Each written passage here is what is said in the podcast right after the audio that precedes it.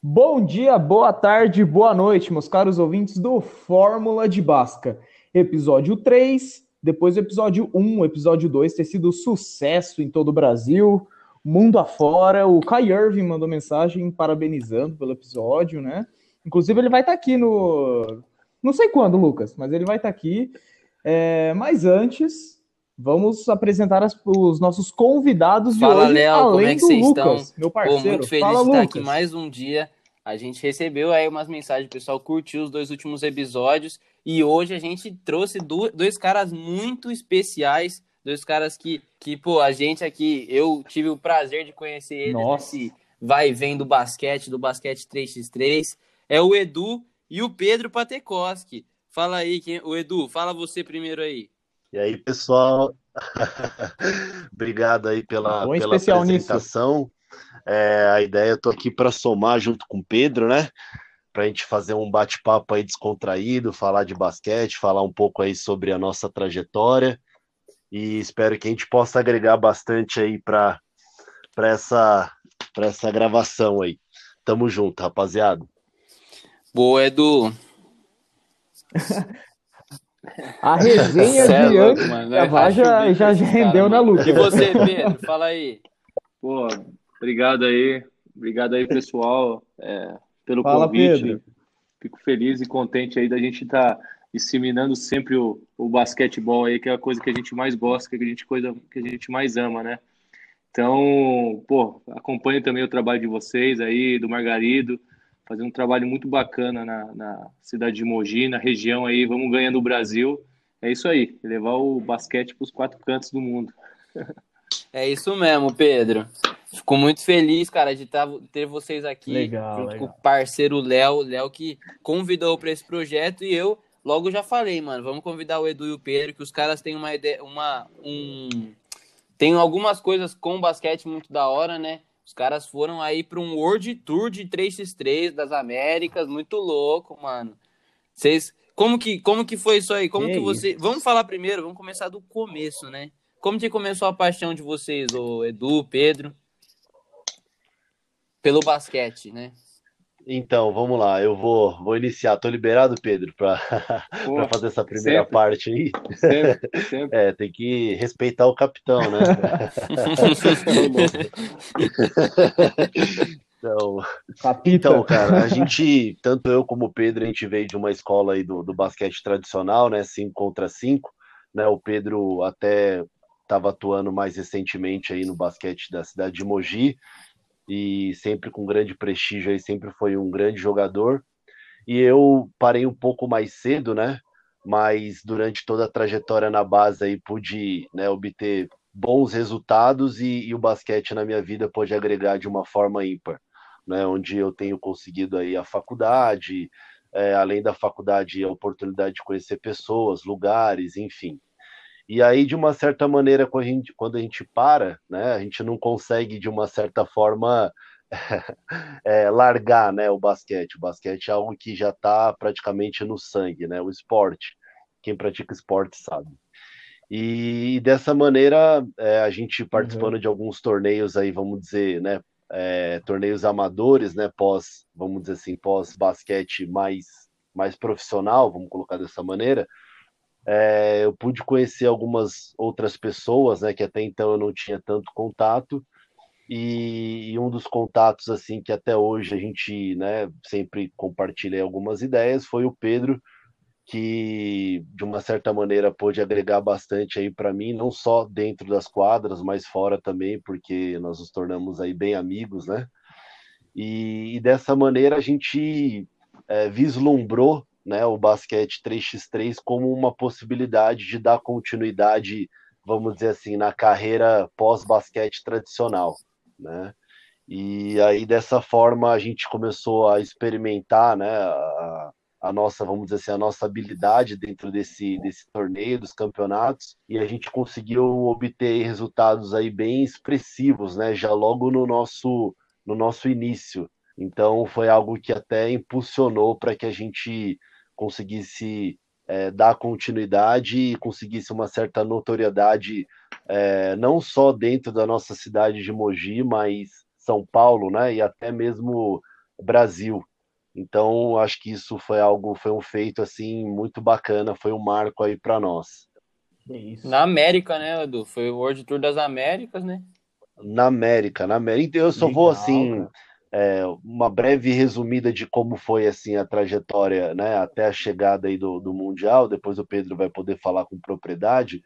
Mas quando nós iniciamos esse projeto, né, naturalmente é, sempre tinha um ou outro torneio que às vezes um ou outro não conseguia participar efetivamente, mas a gente sempre estava lá, é, sempre dando trabalho para os adversários, e, e, aí numa dessas oportunidades a gente conseguiu alcançar aí, né, a, estar entre as melhores equipes que iria disputar essa seletiva aí para o Mundial. E até de uma certa forma meio despretensiosa nós entramos nesse torneio, a gente notou, a gente já começou é, é, é, acordar que, pô, é possível, é possível chegar lá entre os melhores, é possível a gente brigar entre os grandes, e foi exatamente o que aconteceu. A gente conseguiu obter excelentes resultados, e aí fomos ganhando jogos atrás de, de, de jogos, e assim nos, nos garantiu aí, nos deu o passaporte para estar tá disputando o Mundial no México, que foi algo assim bem, bem bacana para nós.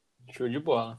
Caramba, cara. É muito é muito legal ver toda essa trajetória que vocês traçaram, estão traçando ainda no esporte, né? Mas tudo isso teve, deve ter tido um início muito anterior. E como começou a carreira como atleta? Isso bem no início mesmo, como surgiu a vontade de querer ser, de é. querer treinar o basquete, de querer praticar então, o esporte? eu na verdade Isso lá quando pequeno, comecei com uma, com uma ideia dentro da escola, né? é, fui ganhando aí uma certa estatura para a prática do esporte, no caso o basquete, e minha professora me indicou um lugar onde eu poderia de repente treinar, ter contato com basquete, enfim. E eu tinha na época 11 anos e eu curti a ideia, curti a ideia, fui fazer um treino com a galera, né? Na época era o Colégio São Marcos aqui em Mogi, que sempre foi muito forte dentro do, do esporte, em especial o basquete, né? Sempre teve tradição. Né? Hoje o basquete do São Marcos não, não existe mais, mas deixou um legado aí muito bacana ao longo do tempo. Então eu comecei a treinar com o pessoal com 11, 12 anos e já no meu primeiro ano comecei a participar né, da, da campeonatos da Federação Paulista, já no primeiro ano fui participar do Sul-Americano, que foi em Novo Hamburgo, né? Com 12 anos já peguei, né? Fui viajar, a primeira vez que eu viajei de avião, e minha mãe quase morreu do coração, né? Porque é, qual mãe que não fica preocupada, né? Meu filho assim, muito jovem, né? né? Muito jovem já partindo, né? Para essa essa carreira assim, onde você praticamente já não para muito em casa, né? A gente treinava aí praticamente dois, Sim. de um a dois períodos, mas viajava bastante. E aí, ao longo dos anos, é, foi ganhando corpo a ideia de, de, jogar basquete, a ideia de estar ali entre, né, no meio, né, esportivo, e, e foi muito bacana. Então, eu joguei assim na, na, na base até os 17, 18 anos, depois é, pude jogar no juvenil aí da, da equipe da cidade, Corinthians Mogi. Depois, por um bom tempo, a equipe aqui de Mogi né, se desfez e ficou sem time. E aí eu migrei para Suzano, que é uma cidade vizinha, onde eles participavam de campeonatos também da, da Federação Paulista. Joguei a dois, subimos, né, tivemos acesso para um do Paulista também.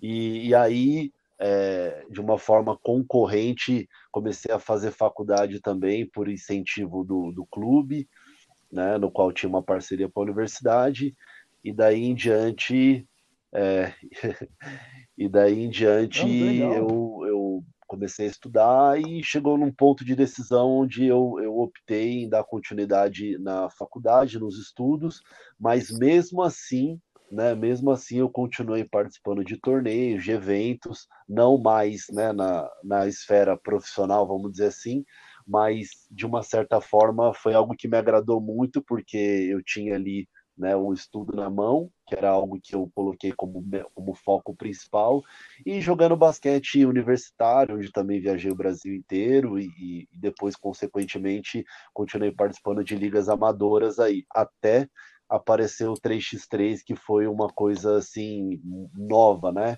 E uma coisa muito bacana para mim.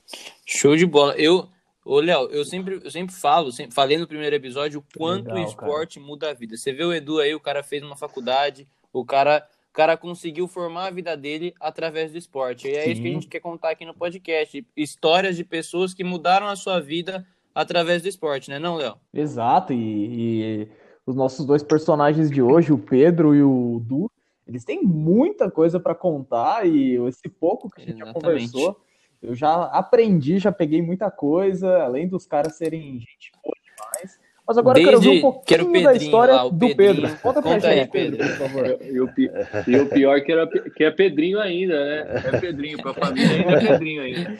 Pior. Quando, quando, chega, quando, quando chega o Pedrinho, tem dois metros de altura. Sempre vai ser, né, Pedro?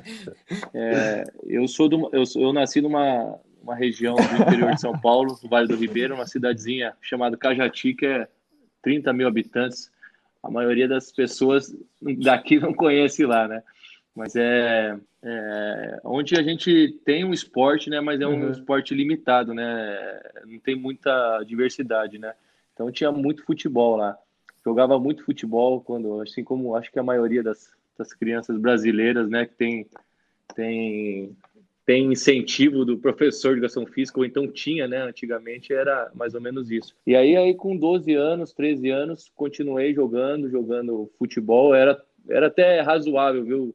É, jogava, joguei algumas escolinhas, fiz alguns testes também em equipes profissionais aí.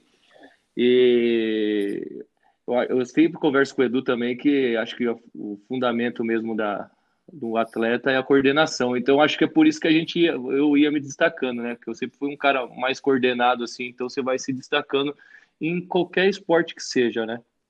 E aí, com uns 12 anos, minha família mudou da, da cidade de, de Cajati uhum. e foi para Boituva, que é aqui do lado de, de, também interior de São Paulo, que é do lado de Sorocaba, onde o pessoal lá conhece pelo paraquedismo, né? E aí eu fui ganhando físico também e altura, né? Fui ficando grande, conhecendo os meninos da cidade lá. Fala, pô, Pedro, você, você é alto, você não, não queria jogar basquete? Eu falei, não, meu negócio é futebol, não quero basquete não. Falei, pô, mas dá para você ir viajar, dá para você ir regionais. Daí eu já me interessei. falei, pô, legal, aí, vamos tentar. Então aí eu fui na escolinha de Boituva, comecei na escolinha de Boituva que tinha da prefeitura, né, sem saber o que era uma bola de basquete. Na minha família não tem ninguém que conhecia o basquete, então fui fui lá para ver como é que era, mais pela altura e com o intuito também de sair para viajar. E aí, é, logo depois de uns seis meses, eu comecei a, a, treinar, né? Também lá era treino umas três vezes por semana, né? Fui ganhando é, é, coordenação também com, o esporte basquete, né? Fui aprendendo as mecânicas de arremesso, essas coisas. E aí, como o Boituva é bem próximo da cidade de Sorocaba, eu fui fazer um teste na escola, numa, numa era uma escola também, né? Que tinha um time de basquete também muito tradicional na, na cidade de Sorocaba. Eu fui fazer um teste lá e acabei ficando, né? Acabei ficando, acho que também muito pela altura que eu tinha, né? E, e aí aí o basquete realmente começou a, a ser um pouco mais, é, não digo profissional, que eu ainda era, era um adolescente, né? Mas começou a virar mais sério, né? Eu ia de Boituva para Sorocaba, mais ou menos uns 40 minutos, uhum. e então ia todos os dias para treinar, Sim. né? É, e aí é uma coisa bem bacana, até que o Edu comentou e o, e o, e o, o Margarido também, que é uma coisa que eu levo, que eu tento disseminar é, em todo o papo que eu tenho de basquete é, é a, a, as portas, como que as portas se abrem ao esporte, né? Mas eu digo basquete porque é uma coisa que eu vivi, né? Então já eu já consegui entrando no time, né? Que eu era ainda é, cadete, né? Uhum. É uma categoria de base, eu já consegui bolsa de estudos para estudar nessa escola, né? Então eu, eu não tinha um salário, mas tinha uma ajuda de custo para me ajudar no transporte, para pagar um lanchinho e, e também a, escola, né, que era uma escola boa, uma escola particular, então isso daí me deixava bastante contente. E aí joguei lá durante é, dois anos, né, as categorias de base, treinando todos os dias, é, me dedicando todos os dias aí. É, nesses dois anos foi uma, o Campeonato Federado, que é o Campeonato Paulista, e aí a gente foi para a final, lembro do, do, do cadete, do ano do cadete, com uma equipe de Ribeirão Preto, que era o Coque Ribeirão Preto, que hoje também é extinta, mas era um, ganhou vários títulos, se eu não me engano, seis títulos paulistas consecutivos na época. Eita! E, tem, e tinha, e tem, tinha um time adulto, né? De, desde adulto até sub-12, sub-13. Então eles tinham um CT, era uma estrutura fenomenal. E a gente, o nosso time acabou beliscando uma. A gente foi para semifinal contra o Coque, né? E aí a gente acabou beliscando uma vitória com eles lá. E aí chamou a atenção do técnico deles, né? O meu jogo. E aí eu fui convidado também para ir para para Ribeirão Preto para jogar no ano seguinte, né, com, com 16 anos. E aí também, com aquele intuito, né, minha mãe falou, você pode ir, né, era cinco anos de, de cinco horas de, de viagem, falou, você pode até ir, mas o, o, o, você tem que continuar na escola. E aí é o mesmo esquema de Sorocaba, o pessoal não pagava um salário, mas você tinha os estudos, e lá tinha casa, né, porque era longe, e aí acho que foi onde começou realmente a, a mudar a minha vida, né? Porque eu comecei a treinar basquete três períodos praticamente, treinava com as categorias é, de cima, né? Eu chegava até é, treinar com juvenil, com, com os profissionais também, algumas vezes. E aí treinava de manhã, de tarde e no comecinho da noite, depois pegava de noite e já ia para o colégio, então era uma rotina intensa de treinos, né? E conciliado com os estudos. E aí o Coque, o Coque formava time uhum. assim para realmente para ser os campeões, né? Então ele, eu lembro que na época que eu fui para o Coque é, não tinha ninguém. O time era de Ribeirão Preto e não, no meu time não tinha ninguém de Ribeirão Preto. Então todos os, os, os, atletas eram contratados, né? Então a gente ganhou tudo. Se eu não me engano, a gente jogou 65 partidas e só perdeu uma para Franca e era tipo de cinco pontos. Então era um time muito forte que eles montaram desde a categoria de base e era legal que eles aproveitavam também no adulto. Era o, o técnico na, do adulto era o Lula Ferreira, que hoje é coordenador lá da equipe de Franca, né? Uhum. Então ele aproveitava bastante, dava bastante oportunidade para é, uhum. para jogadores mais jovens. Eu lembro que no, no minha na, no juvenil lá morei e também joguei com o Rafael Mineiro, que hoje está no Flamengo, o Paulão Prestes, Sim. que jogou no Mogi. É, são tudo Elinho, que jogou no Mogi. São todos jogadores que, que jogamos juntos, né? E aí, então, aí eu, depois do, do, do Coque, eu fui também convidado para jogar no Esporte Clube Pinheiros, né? Isso 5 contra 5. A gente foi, aí eu fui para São Paulo, mudei de Ribeirão Preto, fui para São Paulo para jogar o juvenil, né? Juvenil e aí fazia parte também do time adulto, né? E aí fui para joguei um ano em São Paulo, né? É, também fomos bem no campeonato, ficamos, acho, é, terceiro, terceiro lugar no Campeonato Paulista. Era um time também de muita estrutura também. Só que quando você vai com, quando você está no juvenil, é, é um, eu acho que é uma das, acho não, tenho certeza que é uma das, das épocas mais difíceis, né? Porque o negócio vai se afunilando, né? Quando na categoria de base, a maior, bastante gente joga, depois vai afunilando, afunilando. E juvenil, é, quando você é juvenil, você já tem que já ir beliscando uns minutinhos no adulto, no profissional, para você poder seguir essa carreira, né? Então, depois disso, eu tive algumas oportunidades no, no, no, no Pinheiros, no time adulto, né, no time profissional, só que eram poucas minutagens, né? E aí você quer mostrar serviço.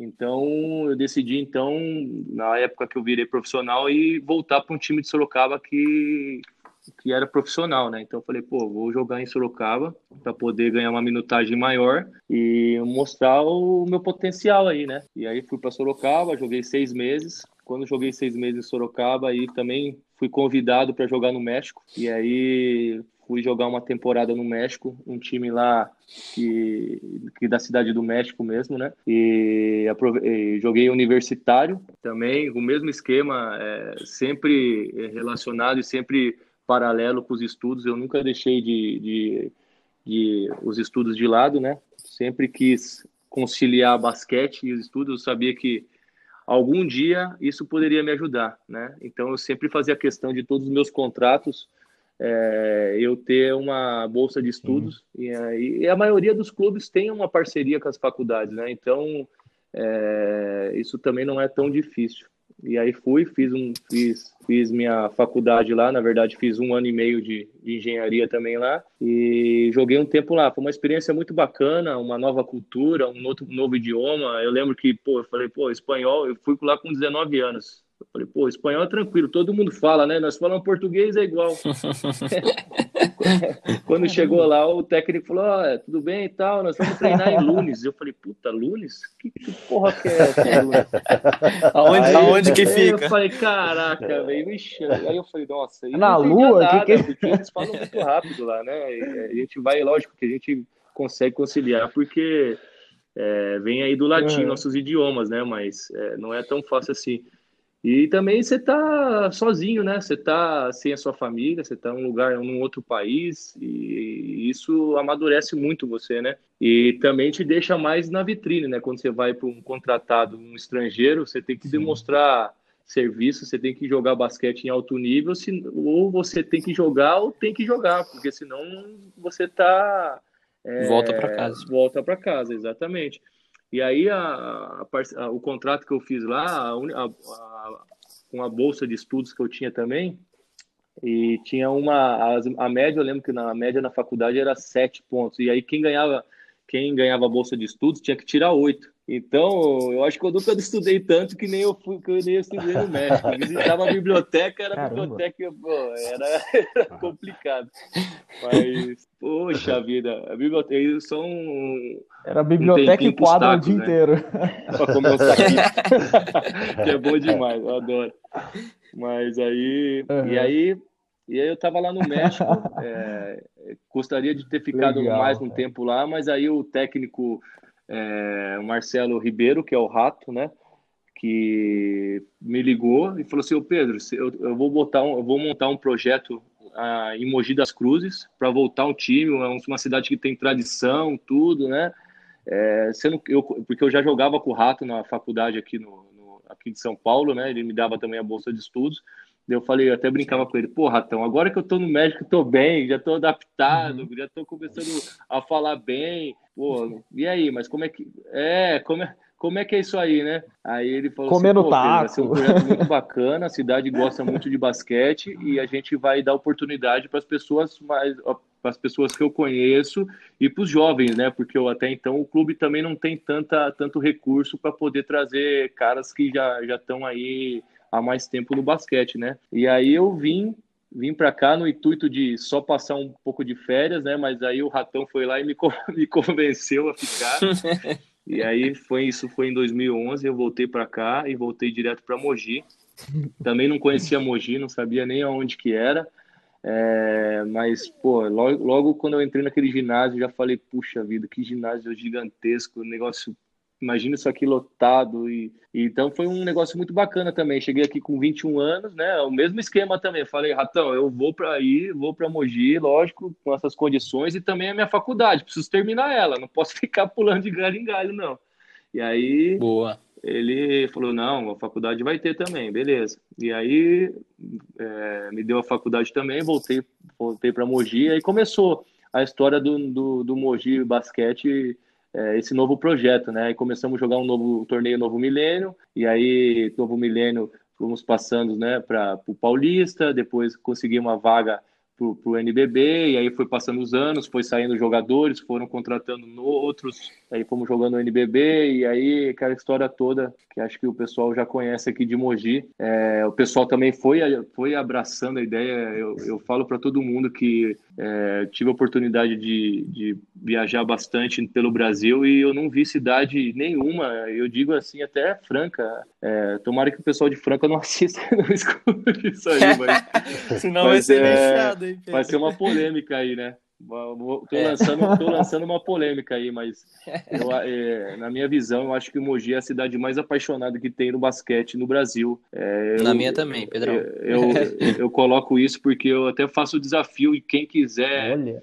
Quem quiser e discorda disso, eu falei assim: ó, você pode ir, né? Não agora, que infelizmente a gente está na pandemia, mas em períodos normais você Se você falar assim, ó, vai no centro da cidade ou então anda um pouquinho ali, com certeza você vai encontrar alguém vestindo a camisa de basquete do time da cidade. Isso aí é, é, é difícil, é quase impossível você ver uma torcedor, sabe, vestir a camisa, gostar de é lógico, o futebol é um negócio que está na nossa cultura, então é muito mais fácil, mas o pessoal com o time da com o uniforme do time da cidade é um negócio impressionante, sabe? É um negócio de muita paixão mesmo. É, ginásios lotados sempre nos jogos.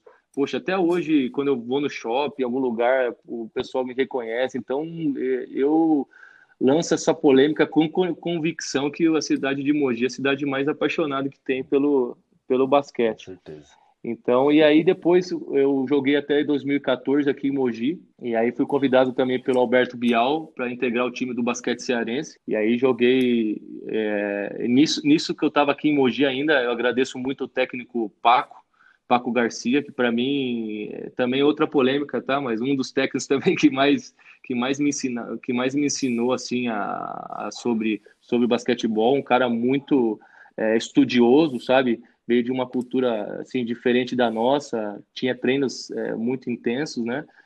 E, então foi um cara que me deu a, a liberdade também de, de, de poder estar tá é, me dando possibilidade de também fazer a faculdade em conjunto, né? Que quando você é profissional é uma coisa extremamente difícil. Então eu perdi algumas aulas, distribuí várias camisetas para os professores. Né? Acho que os professores um, já devem ter um pacote de camiseta de tanto que eu dei para eles para poder fazer prova substituta. E até teve um episódio legal que o, o Paco me eu, eu, teve um jogo contra um Pinheiros e aí eu, eu tinha que jogar lá no contra, contra o Pinheiro na são Paulo e eu tinha também a, que apresentar meu TCC para poder terminar minha, meu curso de engenharia e o Paco falou assim, não, Pedro, é, eu libero você, você não precisa ir no jogo, você vai lá apresentar seu, seu TCC porque eu quero ter um engenheiro no time. Então, puxa Caramba. vida, esse negócio eu foi, sabe, sensacional. Sensacional. O, o Paco e o, e o Rato, puto, o Rato abriu o caminho para mim, me, me, me ensinou muita coisa também no basquete e, e, também me deu muita. Ele que abriu o caminho da faculdade, me continuou dando essa bolsa de estudos, então foi uma coisa bem bacana. Não, e, e, só abrindo parênteses, aí, só abrindo parênteses aí, porque o Pedro falou, né? Na minha na minha humilde visão, vamos dizer dessa forma, mas assim, de apaixonado pelo basquete, acompanhando toda a trajetória aí do basquete na cidade, é, para mim, né, o Paco foi um dos melhores treinadores uhum. que o Mogi já teve dentro do, do, do, basquetebol da cidade, Sim. porque era um cara que conseguiu mudar né, o, esquema de jogo né, da, do, da equipe certeza, e né? assim, na minha visão também com uma equipe até né, modesta, entre aspas, conseguiu chegar muito além do que as pessoas imaginavam, né, que poderiam alcançar. E aí, ouvindo o Pedro falar sobre algumas uhum. peculiaridades aí do Paco, né? Sobre né, o jeito dele, personalidade, só me confirma que realmente foi um cara assim que alavancou aí o basquete né, dentro do, da, da cidade aqui de Mogi. É, Concordo. Eu vou. E não, e não só, de, e não só dentro de quadra, né, Pedro, né, Edu? Porque o, isso que o Paco falou para o Pedro, que a gente quer um engenheiro no time, enfim, ele, tra, ele não, to, não trouxe só essa de coach, Exatamente. o cara das táticas e tal, mas a questão de o amor dentro do time, o amor Exatamente. perante a cidade, porque foi com ele que Mogi voltou a é, crescer, a e... lotar o Hugão. Então. E continuando no, no, no parênteses aí do Paco, o Paco também, é, a gente sofreu bastante com ele, né? Porque a cultura de totalmente profissional e, pessoal, né? O Espanhol, cara chegava né? no treino, esculachava você, é. é. esculachava você, falava que você era um merda, que você não ia chegar em lugar nenhum e não sei o que lá, para poder é, ir no máximo que ele podia Caramba. tirar, né? E aí acabava o treino depois de esculachar, ele falava assim: oh, vamos tomar um café. Aí os caras, ah, puta que pariu, mano. Você me esculachou o máximo e agora quer tomar café comigo, tá de sacanagem. Mas é, mas é engraçado. É, isso aí é... é engraçado isso que o Pedro tá falando, porque, é. por exemplo, acho que todos nós aqui né? E uma boa parte também da galera que curte o basquete assistiu o documentário, né? Do, do A Última Dança, do, do Chicago Bulls, é. Michael Jordan. Sim. E muitos trataram né, o Michael Jordan como um tirano perante os seus, seus companheiros, né? hum. né? Quando na verdade. Exatamente. É, quando na verdade ele estava buscando tirar o máximo de cada um para que chegasse no nível bacana, né? Para que ele, para que todo mundo pudesse ganhar juntos Né? Então, assim, às vezes é natural um treinador utilizar métodos né, não ortodoxos vamos dizer assim, para poder para poder tentar extrair aí o melhor de cada de cada atleta, mas a gente sabe que no fundo no fundo o espírito é o mesmo, né, de tentar realmente alcançar um objetivo aí que é ser campeão e estar tá entre os melhores, enfim. Mas é isso aí, isso aí é muito bacana mesmo. E é a própria, eu acho que é mais cultural mesmo que é, sim, sim. no fundo hoje é, ou, ou depois que refletia, esfriava a cabeça, era, era realmente era isso, era profissional e pessoal. A gente tem que saber dividir isso. E às vezes, não, com cabeça quente, não consigo é, pensar dessa forma, né? Mas e aí, só para continuar, acrescentar, vou tentar resumir aí que já tô, já tô longo, parece que eu tenho 50 anos. Pô. é, é, muita história, eu, é muita história. O, o, Edu, o Edu contando a história dele, eu falei, puta, vou tá tentar hora, resumir. Pô. eu, falei, eu acho que o Edu foi muito longo, vou falar menos que ele, velho. Vamos conseguir, Edu. É, não, tá bom. Isso aí tem é. história para contar, tem que Mas contar, é. né, Pedrão? É. é. isso mesmo. Aqui é. Mas. Aqui é, é o local para contar mesmo, Pedro. A galera tá curtindo é com E aí depois eu fui, eu fui para eu fui para o basquete cearense, joguei lá um, uma temporada, né? E aí é uma coisa que não sei se todo mundo sabe, né? Mas é, realmente quem é profissional é um negócio muito difícil aqui no Brasil, sabe? É, então, realmente, se você não é aquela minoria, se você está buscando espaço, se você não é aquele cara que já está consolidado aí, que são, putz, não consigo nem colocar em porcentagem, se é 1 ou 2%, é, cada ano é uma luta, é, cada contrato que acaba é uma luta, então você tem que ter as minutagens, né, de, de, de dentro de quadra para poder mostrar. Se você não conseguiu, se você não conseguiu mostrar, no outro ano você consegue um contrato, mas consegue um contrato menor, consegue um contrato com um time inferior, então é uma luta que você tem que estar sempre lá em cima, né? É, e aí aconteceu, aí depois que eu saí do basquete cearense, né? Então, é, foi um dos esses episódios, né? Que a gente é, termina um contrato e fica sempre naquele dilema, né?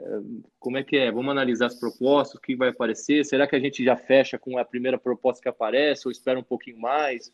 Então, é, isso aí é muito muito frequente na vida do profissional, ainda mais é, profissional que joga basquete. É, a maioria dos contratos são um ano só, não tem, é, não tem gente que faz um contrato maior aí, né? Tem exceções, lógico, né? Mas a maioria faz contrato de um ano. E aí nessa eu falei, pô, vou, já estou formado, vou experimentar aí, jogar meu currículo aí para ver qual é que é, né? aí eu falei, pô, vou jogar meu currículo na área aí. E aí eu fui, fui chamado para uma entrevista, fiz uma entrevista, uma, nunca tinha feito entrevista, não sabia nem, só tinha as teoria de, de engenharia, nunca é, é, fui da área, o máximo estágio da faculdade, mais nada. E aí foi um negócio muito bacana também, porque quando fui apresentar eu, é, o pessoal nessas dinâmicas de grupo que tem mesmo de, de emprego, o pessoal tudo já tinha trabalhado na área, estágio, não sei o quê, e eu era, vinha do esporte e contei minha história do esporte ali, fui passando, fui passando, fui passando de fase, e você vê que como o esporte ajuda em tudo, né? É, acho que as, quando, eu, quando eu colocava os pontos fortes, né, eu colocava os pontos fortes que todo atleta que, que de alto rendimento, ou então que que gosta tem que ter, né? Que é a disciplina, trabalho em equipe e o comprometimento, né? Então, quem, quem, quem que na empresa, ou então quem que um contratante não quer uma pessoa que tem essa característica, entendeu? Então, poxa vida, aí acabou fisgando um peixe, né? Então eu fui, fui recebi uma proposta também profissional para ser um engenheiro trainee de uma multinacional, e aí esse negócio me balançou, né? É, falei, puxa vida, eu já tô com 25 anos, é, eu sempre tô passando assim essa, essa minha paixão que eu tenho, mas todo ano, putz, fica aquela, ah, será que vai ter o contrato, será que não vai? É, a maioria dos anos eu tinha que, que me movimentar, né? Porque tem mais essa, essa outra, outra coisa que você tem que ficar se movimentando de cidades, né? Então, um dia você está em Mogi, outro dia você está em Sorocaba, outro dia você está em Ribeirão Preto, outro ano, né? Melhor dizendo. Então, também tem todo esse deslocamento aí que você não consegue criar uma raiz, né? É, na cidade. E aí, e aí, falei, puxa, vou pensar só no racional, né? Aí pensei no racional e eu optei por, por aposentar no basquete 5 contra 5 e, e, seguir minha carreira na engenharia, né? Mas aí, como o Edu, como, como o Edu disse, aí você sai do basquete, mas o basquete nunca sai de você, né? Então, é aquele, Isso dá uma aquele, música, aquele negócio que você... É, ah, aquele jamais. negócio que você vai vai trabalhando Opa! e vai sempre sentindo falta de alguma coisa, sempre sentindo falta de alguma coisa. E aí apareceu o Edu, para a gente jogar um torneio amador, 5 contra 5 também. E aí o Edu falou: Poxa, Pedro, tem, um, tem uma nova modalidade aí no, que está surgindo aqui no Brasil, que o pessoal está se organizando legal, que é o 3 contra 3. Eu falei: Edu, mas porra, mano, eu tô, tô trabalhando, não vai ter mais como eu ser profissional disso aí. Ele falou: Pô, é uma possibilidade, porque os torneios são finais de semana, né? E a maioria é domingo o torneio, né? Falei, puxa, é. minha... falei, minha cara, minha cara, jogar basquete final de semana. Ativou o modo sangue no olho. Ah, eu falei, puxa, é isso, é isso que eu precisava, né? E foi muito bom. E a gente começou a, a, a fazer esse projeto aqui em Mogi, né? Começamos a pegar alguns jogadores e aí foi mais ou menos essa história que o Edu já contou. Participamos de algum torneio, né? Alguns torneios. E aí, nos, logo nos primeiros anos, a gente já conseguiu um, um resultado bom, né? Porque é, são, é, isso aí é uma modalidade totalmente de. É, mesmo sendo basquete, mas são. Eu sofri muito, assim, é, é, na minha percepção, né? Porque a gente vai com aquela com aquela, aquele âmbito de falar, pô, jogava basquete 5 contra 5, 3 contra 3 é igual, é só arremessar, mas não é bem isso. Basquete 3 contra 3 é diferente pra caramba, você tem que. Exatamente. É muito dinâmico, é as outras regras, é, é, muito mais físico. Então a gente sofreu um pouco, né, né do, Sim, no começo, bastante. mas aí foi, foi dando certo. Sim. Foi dando certo. E aí, nesse último ano aí, até puta, com o apoio legal do, do Edu aí, eu consegui entrar entre os, os, o ranking dos 10 dos 10 do, melhores do Brasil, né? E aí conversei, eu virei muito amigo do, do, do, Edu, assim, muito próximo, e a gente conversando, falei, puxa, Edu, é, realmente eu tenho um objetivo aí de, de representar a seleção brasileira, e eu fui convidado para um time de São Paulo que tem uma estrutura legal no 3 contra 3 e eu acho que vai, vai ser bacana para mim. E, mas queria conversar com você, tudo. Lógico, a gente está nos projetos, pode ser um ano, dois, mas nunca vou deixar de lado aqui, né? E aí fui, fui para jogar Sim. em São Paulo, nesse, nesse, e mais, mais louco de novo, né? Um louco de novo. Ia para São Paulo todo dia depois do trabalho para treinar. Já virou profissional de novo. Você é louco. Ia tá quase matando. Eu falei, poxa. Chegava meia-noite, seis horas da é manhã, é eu estava no trabalho. Falei, meu Deus. Que da hora. Mas foi um. Foi muito bacana, porque é um time que era muito estruturado, né? Um dos times que. que é um dos poucos times que tem bastante estrutura no 3 contra 3, né? Então ganhamos tudo também é, fomos para o World Tour de novo e me deixou aí entre o ranking, né? Não consegui ainda o meu objetivo que é a seleção brasileira, mas ainda estamos na briga, né? E aí depois a gente, depois eu saí desse, desse time no 3 contra 3 aí de São Paulo, e aí começamos a, a, a ir para outros times, né? Mas o 3 contra 3 é uma modalidade totalmente é, legal para aquelas pessoas que, que, que gostam de, de, jogar basquete e não tem desculpa para você jogar 3 contra 3. É uma tabelinha, metade da quadra e, e vai pro pau. Não tem, não tem essa, não tem muito oba-oba. É, então foi um negócio que puxa, não, dentro do shopping é, center, montar uma quadra, uma né? Coisa, puxa, é, um e uma coisa assim é, muito curiosa, porque nós estamos acostumados né, com, com o esporte tradicional, Caramba, onde tem todo véio. um trabalho de gestão, técnico, auxiliar técnico, preparador físico, aí tem diretoria. E aí, quando você entra no basquete 3x3, pelo menos a maioria, a maior parte das equipes são assim, você, você é responsável por gerir a sua própria equipe, né? Exceto assim é, então, Exatamente. Exceto, exceto, assim, algumas equipes que já estão bem assim adiantadas, né, dentro do cenário, já tem uma uhum. estrutura financeira e aí tem assim apoio de alguns patrocinadores, já tem algum né, é, tem parte de, de, de, técnico, mas mesmo né, com treinador, com né, preparador, não pode estar tá ali participando junto com você dentro da quadra, né, como nós vemos no basquete tradicional.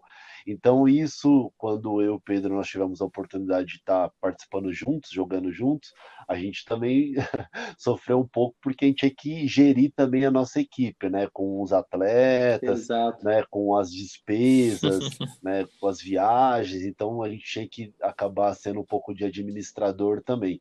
Então isso é uma curiosidade bacana no basquete 3x3 que você tem que administrar suas próprias ações ali, até dentro de quadra. Acho que a, É, é, Exatamente. a tomada Não, é, Edu, é, é, é isso mesmo, porque até também é as próprias brigas que tem, né? Nossa. As próprias cobranças, né? Você tem que tomar um pouco de cuidado. O- O Edu sabe muito, o Edu sabe muito bem com isso, porque eu sou um cara muito chato. Eu, eu também eu, eu assumo, viu, Edu? Eu assumo aqui diante o, o público que eu sou muito É. chato. Então, eu sou um cara, eu sou um cara extremamente competitivo, então você tem que também tomar cuidado. E depois eu conversava, pô, Edu é um cara muito bacana, então aceita. Aí ele falava, pô, Pedro, hoje, hoje você pegou pesado, eu não precisava tanto. É, não, mas, Mas, até gente. isso, até isso tem que tomar cuidado, porque o cara, senão, o cara fala, pô, mano, não- você não manda porra nenhuma É, o aqui, Pedro- velho. Eu vou pegar e vou até, sair um, fora, é, não, teve até um episódio lá que o, que o adversário fez um arremesso mágico, jogou a bola, É, tipo, então. meu, bola espírita por cima da cabeça, Aí- não tinha nem como chegar no cara, era Ah, foi, impossível. foi pra gente ir no Orbitur, É. Edu. Aí o Foi Pedrão, uma vaga pro É, Orbitur, né, que Pedrão, nós Pedrão, perdemos. porra, Edu, como é que você não chega na bola? Como eu falei, o cara jogou a bola, tipo, não sei da onde a bola caiu. Então, assim, eram umas brigas que tinha, tipo, mas não tinha como, era coisa assim, surreal, só se, tipo, eu fosse Ó, mágico, né? Ó, é- Mas, essa, essa bola aí, essa bola aí foi a gente, a gente quem ganhasse esse jogo ia pro World Tour. E aí o cara chutou desse jeito que o Edu falou e a bola caiu. Pô, os caras foram pro World Tour e pô, nós não, velho. Voltamos, voltamos de São Paulo para Mogi sem trocar um ar. Mudo no carro. Ó, é, Acabou, acabou o clima. é, Não, é, foi foda. Acabou a amizade. Não, não. Mas o da hora volta, né? Porque a amizade fica. Mas, Pedro, Du, tem uma perguntinha pra você. Duas, na verdade. Quando vocês jogavam tradicional, 5 contra 5, quadra, qual posição ambos, ambos vocês jogavam? Agora outra pergunta. E qual foi a maior dificuldade dessa migração do, fute, do, do basquete 5 contra 5 Eu- para o 3 contra Deixa eu 3? começar. então. Qual a maior lá, dificuldade que vocês É, acharam nisso? Já que quem quiser, pode, Tá pode tá começar quente. entre os dois. É, não, não, posição eu jogava de, de, ala, arma, de ala pivô, né? Posição 3 e 4, né? É, hoje, hoje em dia tá bem na moda esse 4, esse quatrinho aí que joga de 3, né? É, Que dá mais dinâmica no, no, no time, né? E, e mete, e mete, e mete umas bolinhas de três pontos, né? Então eu, eu jogava mais de três, mas de vez em quando quebrava, o- quebrava o galho ali de quatro. E Uhum. o que eu mais senti, a diferença foi exatamente isso que eu, que eu comentei há um tempo atrás. Foi realmente as regras e o físico. É, o 3 contra 3 são 10 minutos, mas 10 minutos intenso, que você está atacando e defendendo. É, é, de uma hora, de uma hora você está atacando, você errou o arremesso, depois você já está defendendo e não tem essa. E, e- e você tem uma troca, uma troca ali, mais um jogador para trocar, mas acaba sendo pouco, né? Agora o basquete não, você pode descansar um pouquinho porque tem mais jogador de mais reservas que pode estar te dando um fôlego maior. Eh, você tem a, a transição que pode estar dando uma jogada de um lado da quadra, chamando pick and roll e você está estando descansando, né? Então é uma coisa a, a maior diferença no meu ver é o físico. O que, que você acha, Edu? Então, começando aí para a Uhum. primeira questão, né, sobre a posição, quando eu iniciei jogando no basquete tradicional, né, nas categorias de base, Ah, essa é, curi... essa, essa é curiosa. é, é engraçado porque, Conta porque aí, assim, o Pedrão falou a respeito da coordenação, né, da estatura, enfim. Eu com 12 anos eu tinha 1,80 de altura, né? Ou seja, de lá para cá eu cresci 10 centímetros. Então assim, é, pouquinho. Então assim, para minha minha categoria pré-mini, né, categoria inicial aí do basquete da federação, né, uma das categorias iniciais, eu era um monstro gigante, né? Ele era o eu cheque, era o cheque, cheque exatamente. Tanto é, tanto é que eu tenho algumas fotos aí, né, fotos antigas. Pô, eu era O grande e cheio de anão do meu lado, né? E então, enfim, é, comecei na posição de pivô, né? Então, assim, dentro do, do garrafão, dominava praticamente todas as ações e joguei durante a minha trajetória três, quatro anos dessa forma, né? E chegando até numa fase um pouco mais adolescente, mas projetando um pouco mais a fase adulta, eu continuava jogando na posição embaixo, porque eu tinha assim é, muito domínio da, das capacidades de um, de um jogador que sabia jogar na posição embaixo do garrafão, né? Só que para eu dar continuidade né, dentro do, do basquetebol, né, para eu continuar jogando, eu tinha que mudar a minha posição por conta da minha altura. Né? Com 1,90 não ia para lugar nenhum de pivô, jogando embaixo. Né? E aí isso foi a minha maior dificuldade, assim, porque imagina, você jogou a vida toda numa posição embaixo da cesta e de repente você se vê forçado a jogar numa posição de ala armador, né, para você continuar vivo dentro do basquete.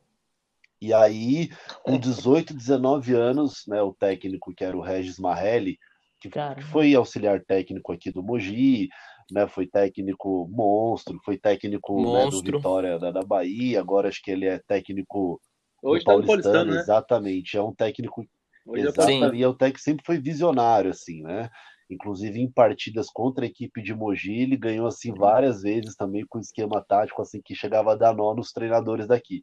Mas enfim, foi um cara que me ensinou muito assim sobre basquete e mudou minha posição. Falou, Du, não tem condição de você jogar embaixo, você tem que matar a bola, você tem que Puta, e para mim, cara, foi uma grande dificuldade, assim, porque a minha visão era uma visão fechada embaixo, e de repente você tem que subir na posição de cima e tem que encarar todo um jogo. Só sabia fazer gancho, é, do. É... e não, é engraçado. não, mas engraçado porque nesse período, né, no qual eu jogava nas categorias de base, era um período no auge assim do, do Chicago Bulls, do Lakers, enfim.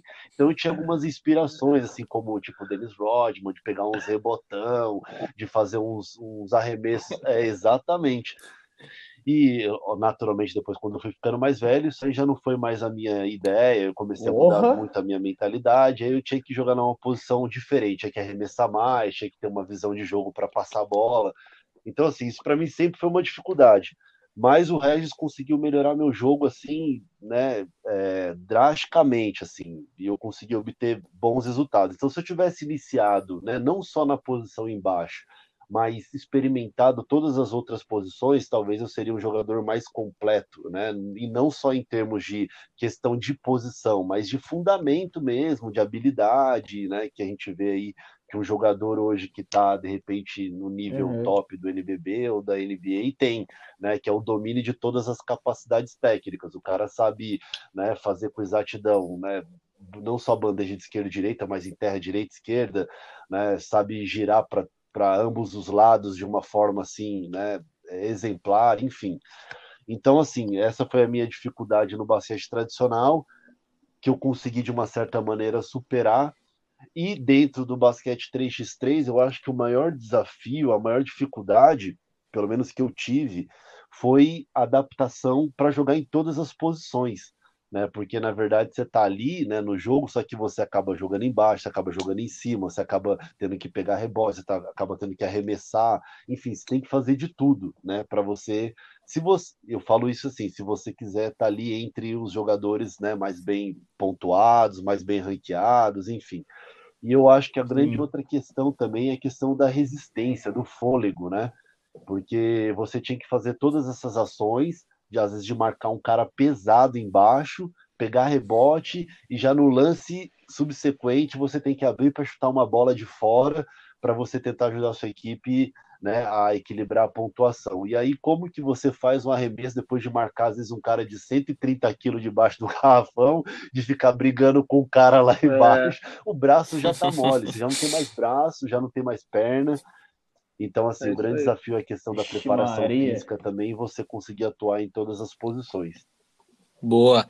Eu queria, eu queria destacar um ponto aqui que já vem de antes. Mas eu Hum. queria falar que, assim, vocês vocês viram que a história dos dois, do Pedro e do Edu, ela, ela é, vem da escola. Começou essa paixão pelo esporte na escola, não é isso? Sim, é isso aí. Vocês é podem isso confirmar aí. Imagina se todos os, todos os educadores físicos, todos os professores de educação física na escola dessem esse apoio, cara. Quantos, quantos, quantos Pedros, quantos Edu a gente não teria por aí, aí. É. né? Eu tive. É, eu, acho, eu acho isso muito bacana. E vou, e vou só acrescentar uma coisa aí também, Nossa, viu, diversos, Margarida?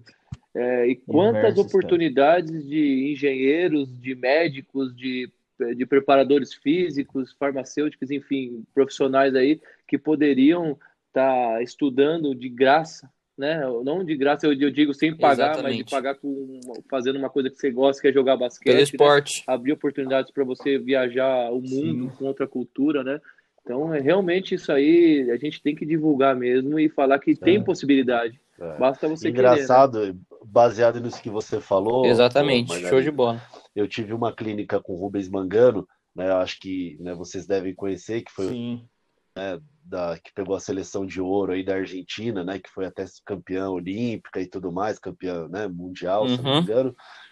E ele veio para cá aplicar uma clínica. E ele falou que Sim. a diferença do Brasil e da Argentina é justamente isso, porque aqui no Brasil é, nós temos aí a polarização de, da- dos atletas nos clubes, né? É, que se não tiver os clubes eles acabam não não é, progredindo, não indo para produzindo. E, e na. Argentina, na Argentina os atletas eles, eles são é, têm o incentivo, têm a formação nas escolas, né? Então, enquanto no Brasil nós temos aí, sei lá, 10 clubes de, de, de, né, de, ponta, de ponta que conseguem fazer a manutenção aí da, das equipes, na Argentina você tem, sei lá, mais de 100, né? é, equipes que, que, que têm o apoio, têm o incentivo, que partem das escolas, né? Que, que acabam os atletas através do incentivo escolar. né? Então, assim, aqui no Brasil deveria adotar Exatamente. esse modelo de né, não só os educadores físicos apoiarem essa, essa iniciativa, mas todos os professores, gestores, realmente apoiar né, o desenvolvimento do atleta a partir da escola, né? Ele, enfim, de ele não precisar ter que entrar num clube para ele é, realmente praticar esporte ou jogar aqui nas escolas pudessem ter essa oportunidade para que ele pudesse desenvolver também as suas habilidades. E hoje não é uma realidade que nós, que nós vemos, né? Verdade. Verdade, Edu. Eu acho que isso vem, É, então- vem muito da cultura do futebol, né? Porque no futebol você não vê um- uma, uma universidade no Brasil que dá Exatamente. uma bolsa para jogar futebol. Praticamente não tem. E, e aí no, nos outros esportes isso também Sim. não acontece. Coisa que nos outros, quase todos os países mais desenvolvidos no mundo Ó. existe essa cultura, né? De jogar uma E, e universidade. vocês, e vocês também estão esquecendo de um fator muito importante aí, que o cara que joga basquete, que assim, faculdade, ou então o pessoal sabe que joga basquete, consegue namorar muito mais fácil. O cara fica até bonito, Exato, velho. meu. Porque tem tanto cara feio no basquete que conseguiu namorar que, Que eu que falei, meu isso, Deus, isso é verdade. milagre? Isso é verdade, meu. Meu Deus do céu. Nossa, O cara feio é foda. Eu falei, eu não acredito, velho. O basquete salva. salva vidas, né? É verdade. Meu Deus. Esse Pedro é foda, viu? Porque Salva Deus- vida. Bom, como vocês. é, o papo ele tá maravilhoso, a gente tá adorando, o pessoal de casa também tá adorando. O que, que vocês acham da gente fazer uma parte 2? A gente ter- encerra aqui, esse aqui, e parte para um outro episódio que a gente continua esse bate-papo. O que, que vocês acham? Sensacional. Opa. Topa? Top. Ó, então. Suave, Demorou, Lucão. demorou. Vamos finalizar aqui? Então, então, então demorou, galera. O papo tá ótimo, mas não fique triste porque vai continuar. Essa é a parte 1. Na verdade, a gente nem programou isso, porque a gente não achou O que o Edu, papo o estaria Edu falou tão demais. demais. Os caras é resenha, tem Eu cronometrei aqui, hein, Pedro? falou 40 Não, minutos. Mas certeza o pessoal de casa tá. O pessoal de casa tá curtindo. Então, ó, gente, essa foi a parte 1, conhecer um pouco do mais da história da história deles, contar algumas coisas muito legais pra gente, mas já já vai ter a parte 2. Logo em seguida, acabando isso aqui, já vai começar a sua parte 2, que vai ter mais história, mais resenha. Então, a gente se vê lá. Dá um recadinho para só o pessoal não ficar com saudades enquanto Aí, não. pessoal, não estamos esperando você dois, na parte 2. Vai ser segredo, hein? O Edu vai falar umas polêmicas. O Aí Edu vai sim, falar umas polêmicas na parte É, dois. Não. Na parte 2 vamos falar aí sobre relacionamentos aí, né? Que, que o basquete pode proporcionar. Demorou. É verdade. Tá bom. Nossa. Ah, Vou falar dos aí- jogadores mais feios da história. conseguiram uma namorada. time, viu? É. E, é, Ó, eu, Pô, eu falei que esses caras eram resenha, mano. Meu Deus do céu, velho. O papo flui mesmo, filho. Você é louco. Então, Então é isso. Já já a gente tá se vendo na parte 2, galera. Dá um salve falou, aí. rapaziada. Vai Corinthians e tá Abraço ligado. a todos. É nóis.